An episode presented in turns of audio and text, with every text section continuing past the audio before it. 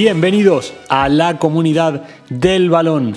¿Qué entrevista tenemos hoy con, con, un luchador, un emprendedor del fútbol, una persona que se ha hecho a sí misma y hoy, a sus 27 años, triunfa en el fútbol ecuatoriano como analista y chef scout del Club Sport Emelec?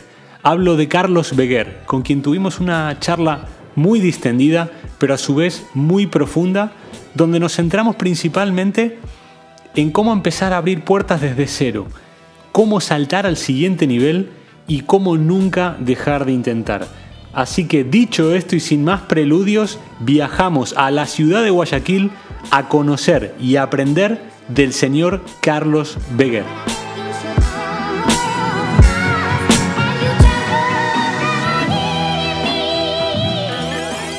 Don Carlos Beguer, bienvenido a la comunidad del balón. Un placer tenerte con nosotros.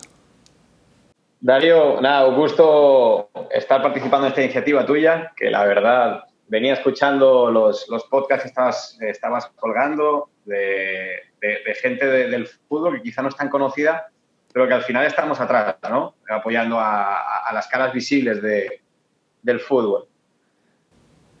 Pues la verdad, tu historia tenía muchas ganas de, de contarla y que, la gente, que la comunidad tenga la, posibilidad de conocerte, porque además nosotros nos conocemos hace varios años en un curso de formación. Tu, última, la última parte de tu carrera es un ascenso meteórico. Hoy a tus 27 años estás siendo parte de uno de los transatlánticos del fútbol sudamericano como es Emelec de Ecuador, con mucha responsabilidad en dos cargos que ahora nos contarás. Pero quiero que me cuentes, vamos a tus inicios, vamos a, a, lo que el ojo no ve. Cuéntanos, cuéntanos tus inicios en el fútbol. Pues yo arranco muy joven, con 17 años, no tenía todavía ni, ni siquiera 18, y la primera experiencia que yo tengo es en, en un campus del Levante, un campus de, de, de verano, campus de verano, donde ya tenía yo acordado que entraba, entraba a las categorías inferiores del Levante, que era la primera, la, primera experiencia como, como técnico que, que, tenía en el fútbol. Entro a un infantil y previamente al, al, campus de verano, pues para ir conociendo a los que iban a ser mis compañeros, que eran los técnicos de las, las categorías inferiores, eh, la, la, ciudad deportiva, la, la gente de material que participaba también allí y, y, vamos, ya te cuento yo que entonces no tenía ni, ni, ni carnet de conducir. Eh, es más, aquel campus, mi abuelo me llevaba por las mañanas a Buñol, pasaba yo la mañana, el hombre se, se distraía por Buñol y luego me volvía con él para, para Torrent, de donde soy yo. Y, y, allí, allí empecé. Allí empecé con el Levante, estuve dos años. Luego de esos dos años, con, bueno, allí eh, arrancas haciendo de todo, ¿no? Eh, desde poner corno, conos a, a, estar de segundo, a analizar partidos, a, a ver rivales. Eh, cuando entras allí con esa predisposición y tan joven, haces, haces un poco de todo. Y, bueno, fue una parte de la carrera que, que me sirvió mucho, mucho para crecer. De allí, de, de, esos dos años, luego paso a, a formar parte de, de un cadete del Sedaví, que había acabado de firmar un, un convenio con, con, el Levante de colaboración. Ascendimos al, al, cadete, entonces no había preferente, estaba primera regional y de allí estaba autonómica, lo ascendimos. Y al terminar ese año ya salgo de todo lo que era infraestructura Levante y, y todo lo que envolvía al club para formar parte de Don Bosco en Liga Nacional, y a la misma vez, o a tiempo parcial, estaba con, con el Elche, que fue aquella temporada que estuvo en, en primera después de, de muchísimos años y, y, que desgraciadamente salvan la categoría a nivel deportivo, pero la pierden a nivel administrativo. Cuando el año de los seres y, y demás, eh, que bueno, eh, el club no pudo soportar económicamente y acaba descendiendo a la segunda Perdona que te corte. Aquí quiero hacer un punto. Aquí quiero hacer un punto en el camino. Quiero que situemos al, al, a la persona que nos está escuchando que todo esto pasa en menos de 10 años.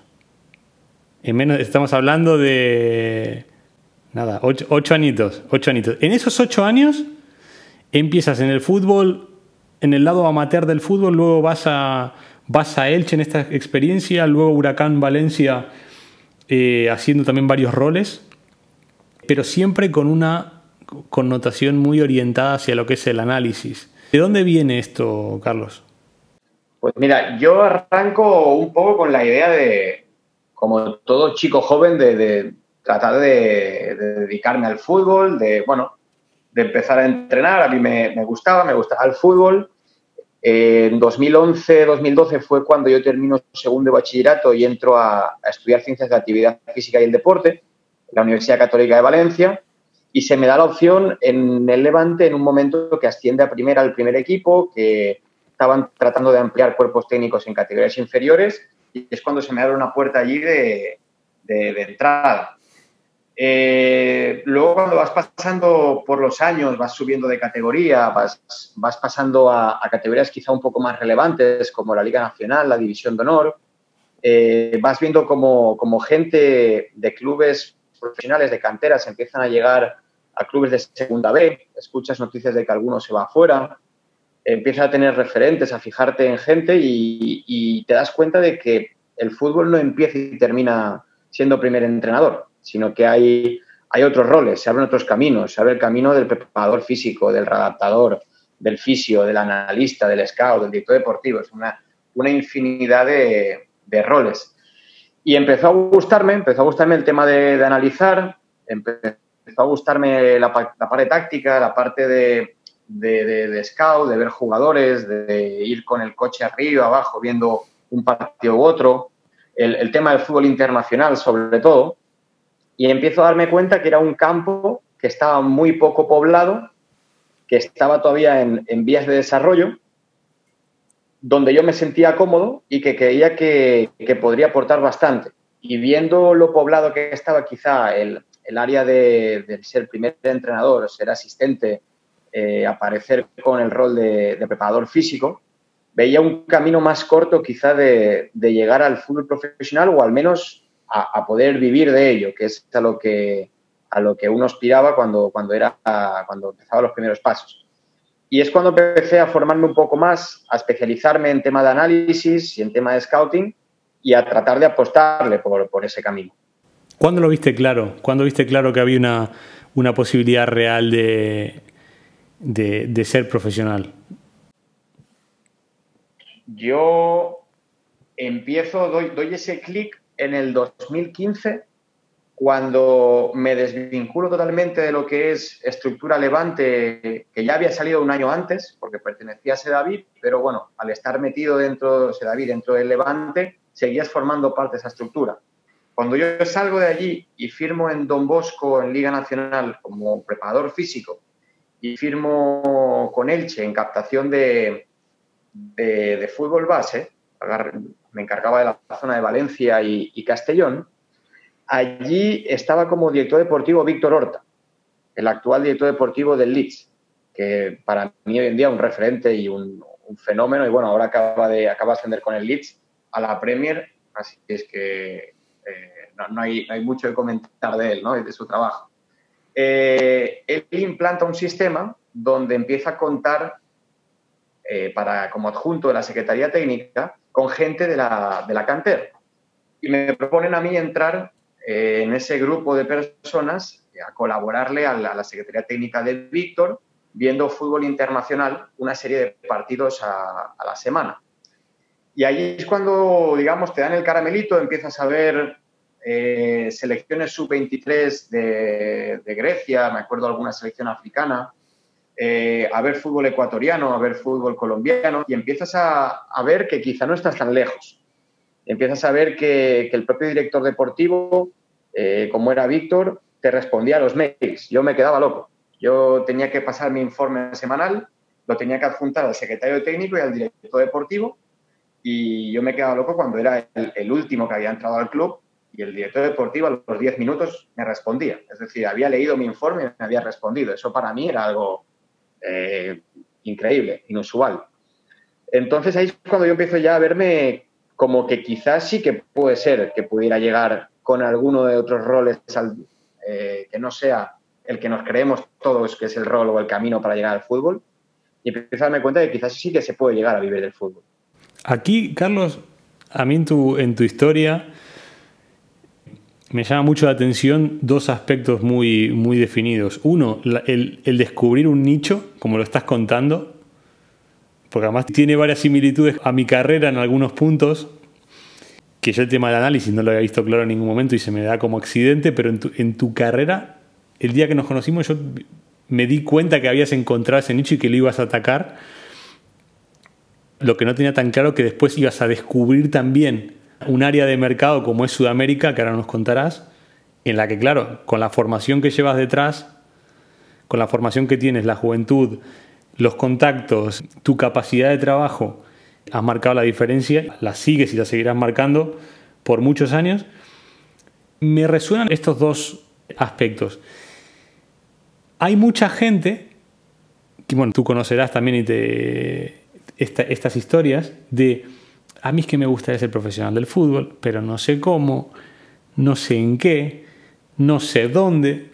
Y tú, eso, ¿no? Es una... a mí me ha pasado, yo he pasado por allí y, he tenido, he tenido varias, varias historias que, bueno, luego, te iré contando cuando vayan saliendo, varios puntos claves. Pues ahí, ahí quiero ir.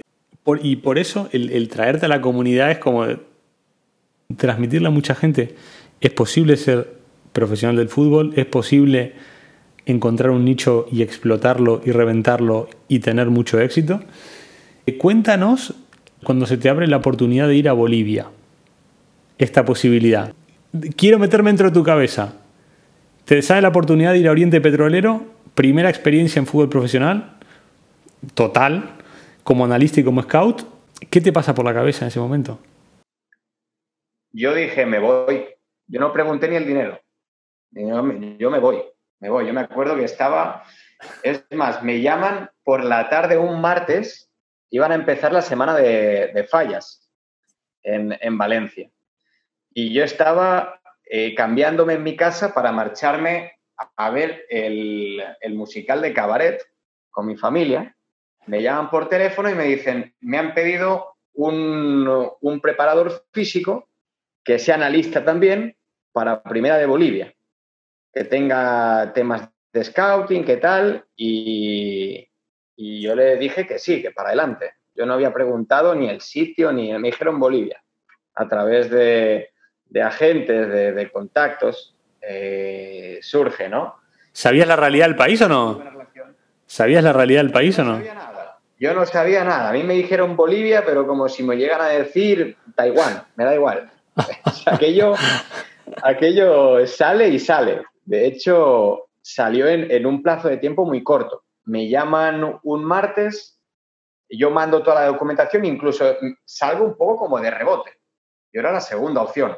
Me dicen, la primera opción es tal persona, yo no la conocía. Eh, tenemos un compromiso con ese chico, de que si salía algo tenía que ir él, tal, pero llevamos todo el día llamándole, eran las 7 de la tarde, todo el día llamándole y no coge el teléfono. Y yo cogí si el teléfono, la segunda opción, tal. Si a las ocho y media ese chico no coge el teléfono, vamos contigo para bien o para mal. Bueno, me llaman ocho y media y me dicen, Carlos, no sigues sin coger el teléfono, mándame pasaporte, mándame currículum, mándame todo, porque si esto va, vas tú para adelante. Yo envío todo, miércoles no sé nada, jueves nada, viernes llamo llamo y pregunto a ver cómo estaba el tema, si salía algo, si no. Y me dijeron que, bueno, que había que esperar un poco, pero que el tema estaba muy caliente. El sábado, el sábado, que si no me equivoco era 16 de marzo del 2017, me llaman a las 3 de la tarde y me dicen, haz maletas, que mañana tienes que estar a las 6 de la tarde en Madrid para coger un avión camino Santa Cruz de la Sierra. ¿Sabías dónde estaba o no? ¿Lo habías mirado en Google Maps? yo no había, mirado el mapa. Bueno, en ese momento sí, porque ya lo había mirado, pero, pero previamente al martes no había, se me había ocurrido ni mirar fotos de Bolivia en ningún, en ningún momento, ni siquiera saber ni, nada, ni, quién era el presidente del país en ese momento. Nada. ¿Y tu familia? Y allí. ¿Tu familia qué te dice? Mi, mi madre se pone a llorar en ese momento. Estábamos comiendo, estábamos comiendo ¿Cómo que a Bolivia? Me dice, ¿a Bolivia de qué? Y, pero bueno, ya allí empiezan a, empiezan a asumirlo, empiezan a asumirlo. Yo estuve ya una vez muy cerca, después de un COTIF, de marcharme a Mauritania.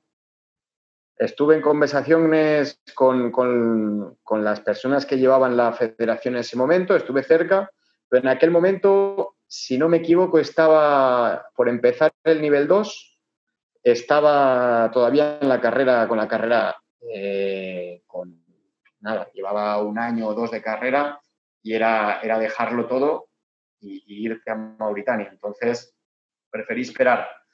Pero allí ya en Bolivia, cuando llega ese momento, ya tenía todos mis estudios un poco más encaminados, lo tenía todo más claro y cuando sale se da la oportunidad y, y para Bolivia, me subo al avión. Ahora, cuéntanos, porque yo he, hecho, he vivido, mi camino ha sido al revés, de Sudamérica a Europa. Ahora, para, para un valenciano cruzar el charco para Sudamérica, ¿con qué te encuentras? ¿O qué es lo primero que te llama la atención? ¿Qué sientes? O tu madre seguiría llorando, entiendo. Sí, seguro.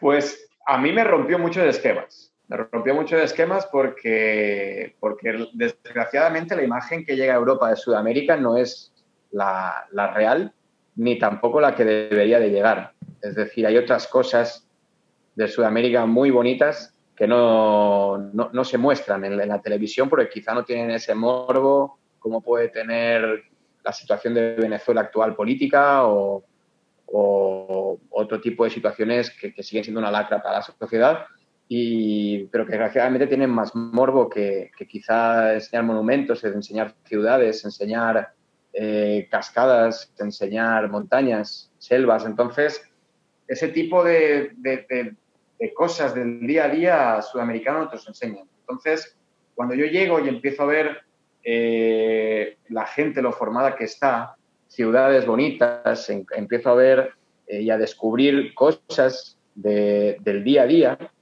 empiezo a darme cuenta que, que me gusta mucho. Me gusta mucho la, la convivencia con, con, lo que me está ofreciendo Sudamérica.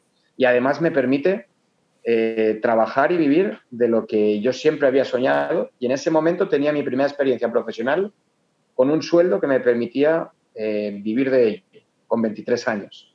Entonces, para mí fue algo, pues imagínate, grandioso. ¿Qué no aprendes? Por, por, nada. ¿Qué aprendes de, de, tu primera experiencia, en tus primeros meses en Sudamérica? ¿Cuál es el aprendizaje que más recuerdas? Para mí la capacidad de adaptación.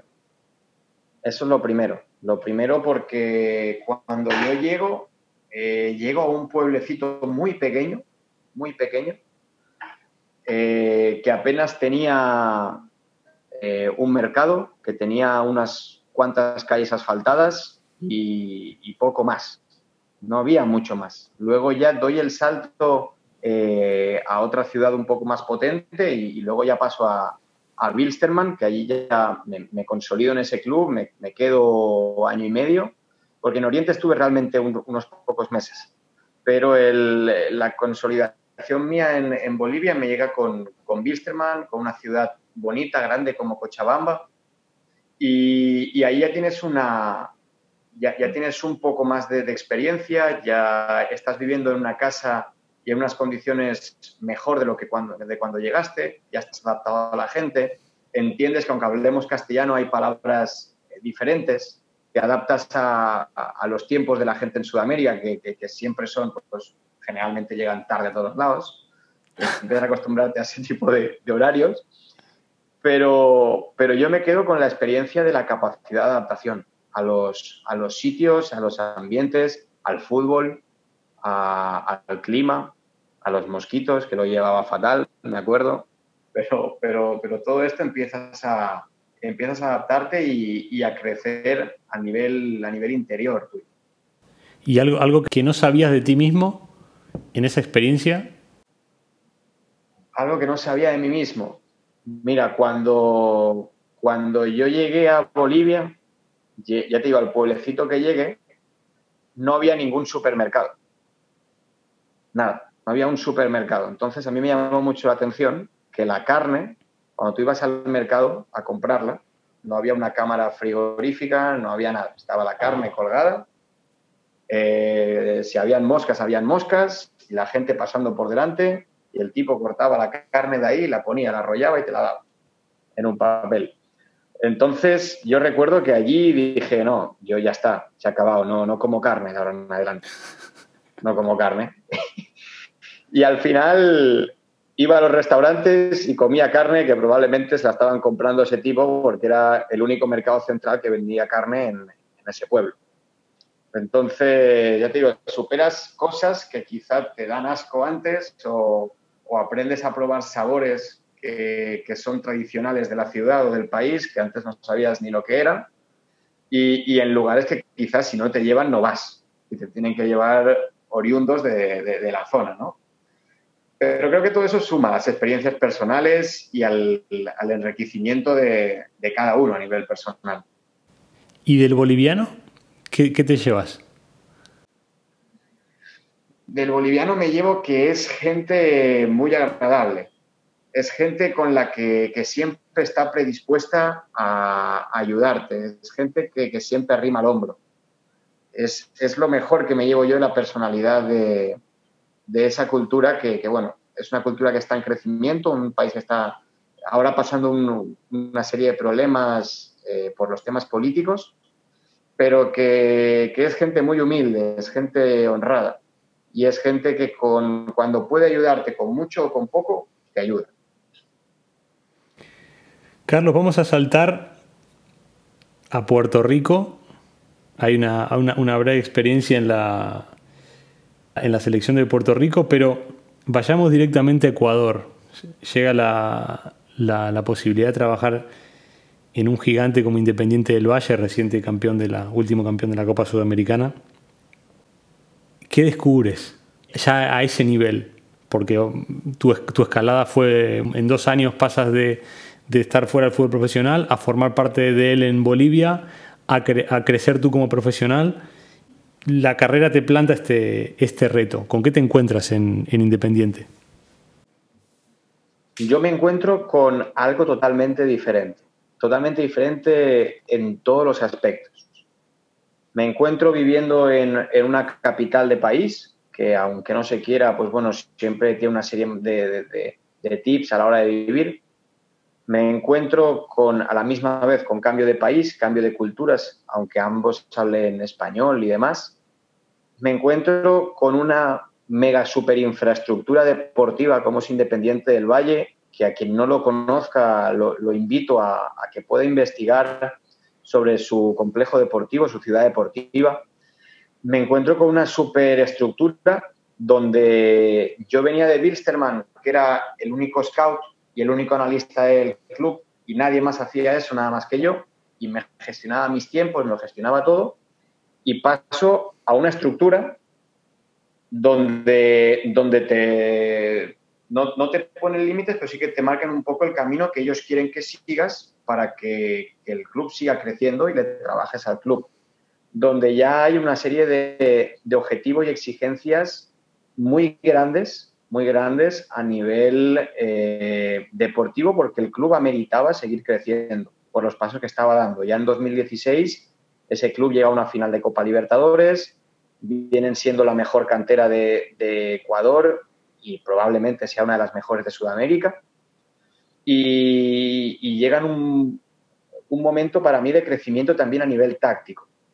Me encuentro allí, bueno, me encuentro, son ellos también los que, los que hacen eh, el puente para que llegue Independiente del Valle, como son los hermanos Rescalvo, Ismael y Juan, con los mismos, los, el director técnico y asistente que estoy ahora compartiendo con ellos aquí en Emelec, del cual formo parte de su cuerpo técnico, y me veo obligado a adaptarme a una metodología de trabajo que no me era complicada, porque realmente es en la metodología que nos hemos formado en, en España, la escuela, la Escuela Española de Formación, pero que al fin y al cabo eh, tienen un tinte diferente a lo que yo venía trabajando los últimos dos años en Bolivia.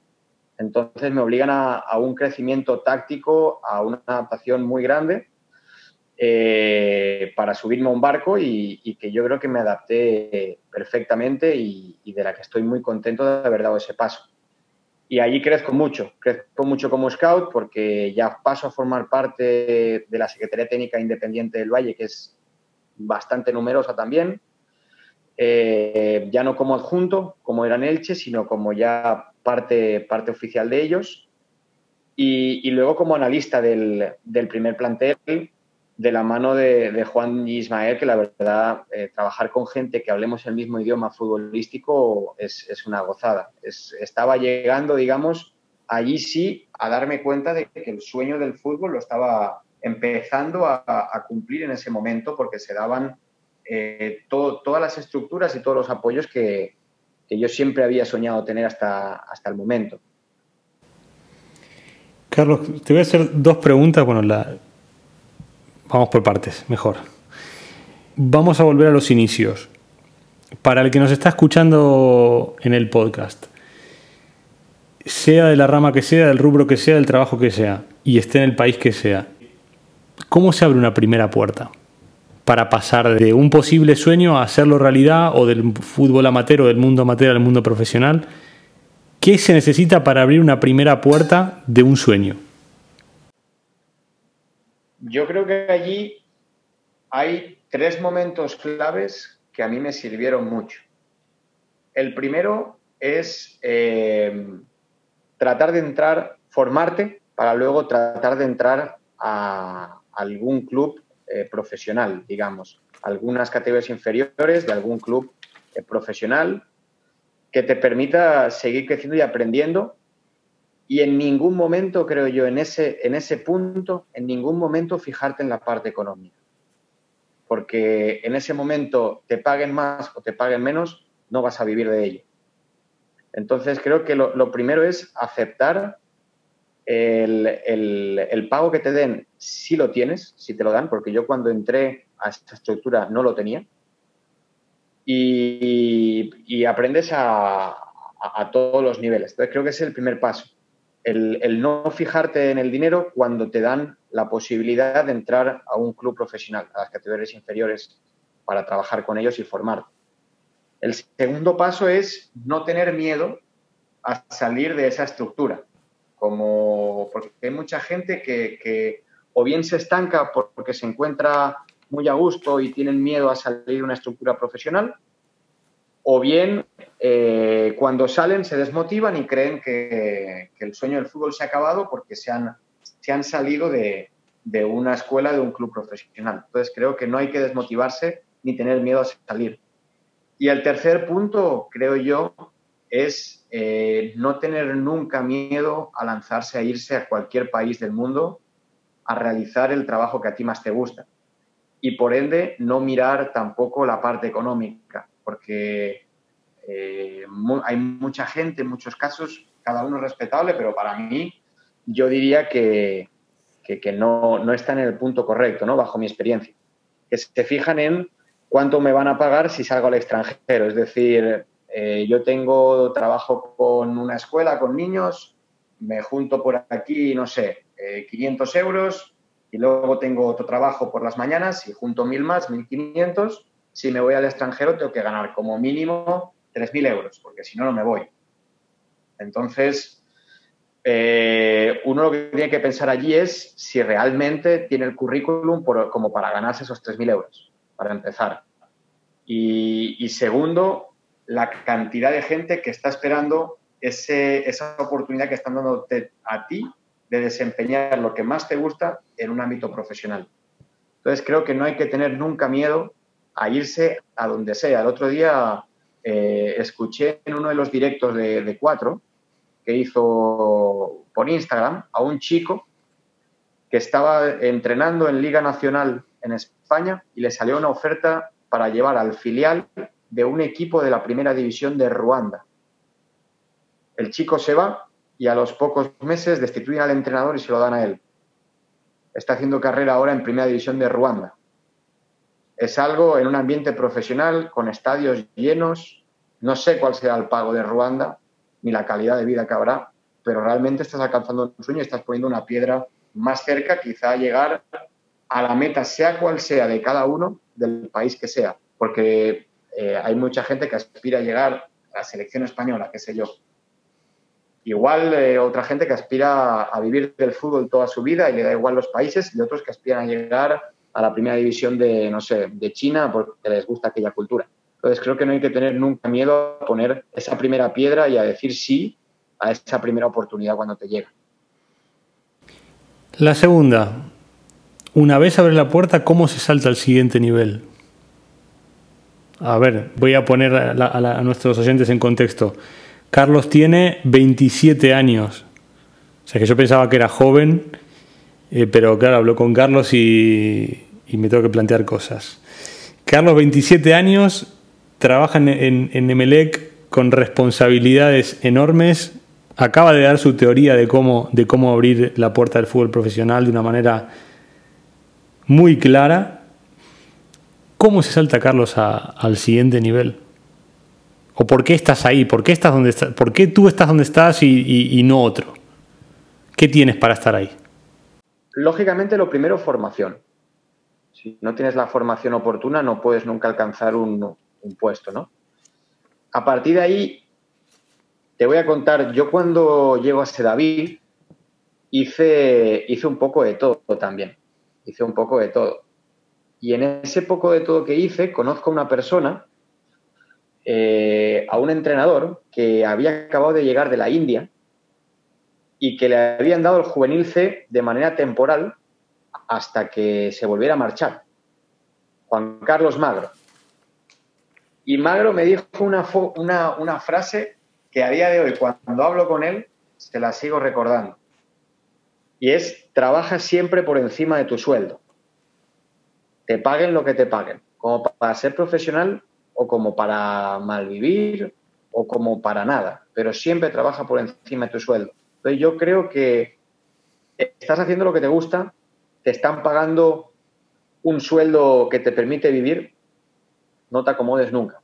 Trata de estar actualizándote, de estar hablando con, con gente de otros países que hace tu mismo rol, de ver mucho fútbol, empaparte de, de, lo máximo que puedas de la cultura del país donde estés para adaptarte cuanto antes y que te permita eh, realmente vivir la experiencia que estás viviendo en ese país, porque eso va a hacer que luego trabajes mucho más a gusto y trabajes mucho más.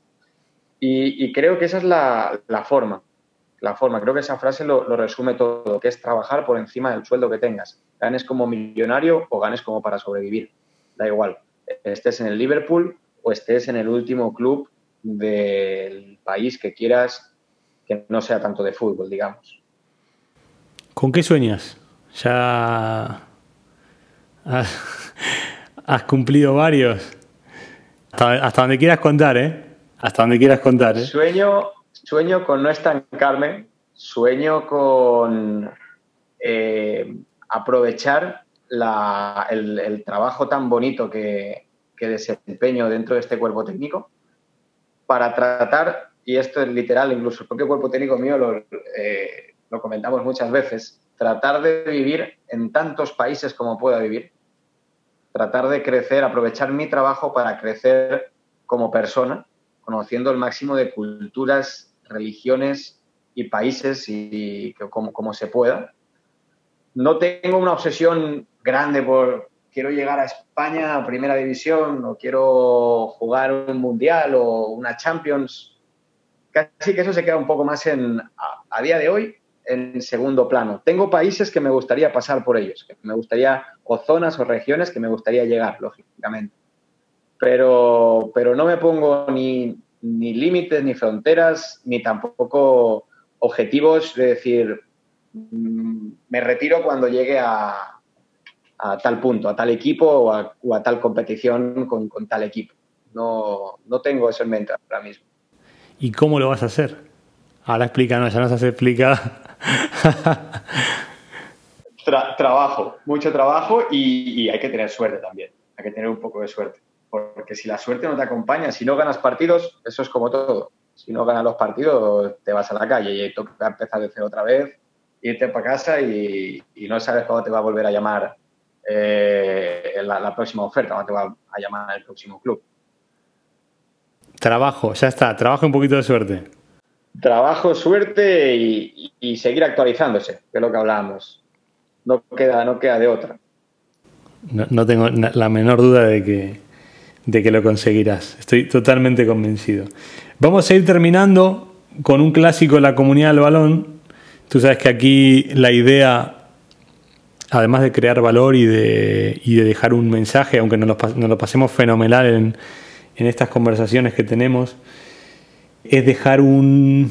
empujar, dejar un mensaje de empuje, de, de impulsar. Y ya lo dije al principio del programa, quería traer a Carlos por, porque me parece un ejemplo muy claro de, de abrir puertas, de saltar al siguiente nivel. Pero lo quiero que lo hagamos a modo de reflexión, Carlos. ¿Qué le preguntarías para que se pregunten ellos mismos? ¿Qué le preguntarías a la comunidad del balón, de tu experiencia? Yo les preguntaría eh, si realmente quieren vivir del fútbol, que esa es la primera pregunta que deben de hacerse, porque si dicen que sí, tienes que estar dispuesto a, dejar tu, país, tu tierra, tus amigos, a dejarlo todo y coger maletas y empezar de cero en, otro lugar, porque literal nadie es profeta en su tierra, eso para empezar. Y segundo, eh, si realmente quieres ser lo que estás soñando en este momento, si realmente quieres ser cuando tenía yo 18 años y quiero ser entrenador principal, o si estoy dispuesto a, dejarme abrir mi mente para, para ver otros roles porque a día de hoy yo soy muy feliz desempeñando el, rol dentro de este cuerpo técnico con Emelec. Eh, soñaba con ser analista de un equipo profesional en primera división y en agosto tuve la suerte de poder cumplir otro sueño que era estar como analista principal de un club de primera división como es el Club Sport Emelec en Maracaná, de Brasil, con 90.000 personas en el estadio en ese momento jugándonos un pase a cuartos de final de una Copa Libertadores, em, enfrentando a jugadores como Diego Alves, que ha estado en el Valencia, como Gerson de la Roma, como Rafinha, el del Bayern, como Diego, el que pasó por Atlético de Madrid, como Gabigol, el que pasó eh, eh, por Europa también. y, estaba allí, estaba allí yo, igual en el 2017 tuve la oportunidad de estar jugando un pase a semifinales de, la Copa Libertadores contra River en el Monumental ante 70.000 personas con Wisterman. Entonces, estás cumpliendo sueños en ese momento y, pase lo que pase el resultado, soy feliz. Y además también feliz ahora con desempeñando el rol de, jefe de scouting o director de scouting aquí dirigiendo la Secretaría Técnica de Melec, ¿no? Entonces, realmente quieres dedicarte a lo que quieres dedicarte, eh, porque lo que todos sueñan al principio es con ser entrenador, o estás dispuesto a abrir otros roles, abrir tu mente para escuchar qué otros roles te puede ofrecer el fútbol para ti, para cumplir el sueño de ser profesional. Carlos, primero agradecerte por formar parte de la comunidad. Creo que hoy es una, es una charla que deja, que va a resonar mucho, pues lo has explicado de una manera muy clara, muy llana y, creo que nos vas a ayudar a, empujar hacia adelante. Desde ya, desearte lo mejor en tu carrera, darte la enhorabuena una vez más y desearte el mayor de los éxitos. Eh, gracias a vosotros, Darío, por permitirme estar aquí en, en este espacio, en la comunidad del balón.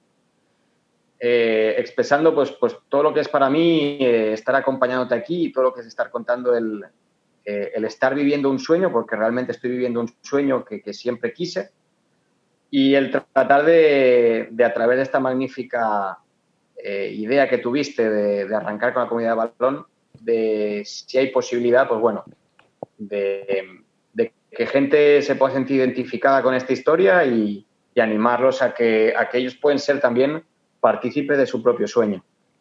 Carlos, lo último, ¿dónde te pueden seguir la gente que quiere copiar un poco o que quiere seguir todo lo que has ido haciendo tú en, fútbol? ¿Cómo te pueden encontrar? Me encuentran en Instagram como arroba Carlos Beguer, tal cual, mi, primer, mi nombre y mi primer apellido, y allí, allí me pueden encontrar y cualquier cosa que necesiten a disposición de todo el mundo. Carlos, muchísimas gracias y espero verte muy pronto, darte un abrazo y, seguir celebrando éxitos.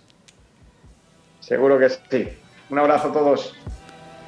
Y hasta aquí la charla con Carlos Beguer. Espero que les haya gustado. Dejen sus comentarios en nuestras redes sociales. Suscríbanse a nuestros canales de podcast y los espero el próximo jueves en la consultoría con expertos aquí en esta vuestra casa, la comunidad del balón.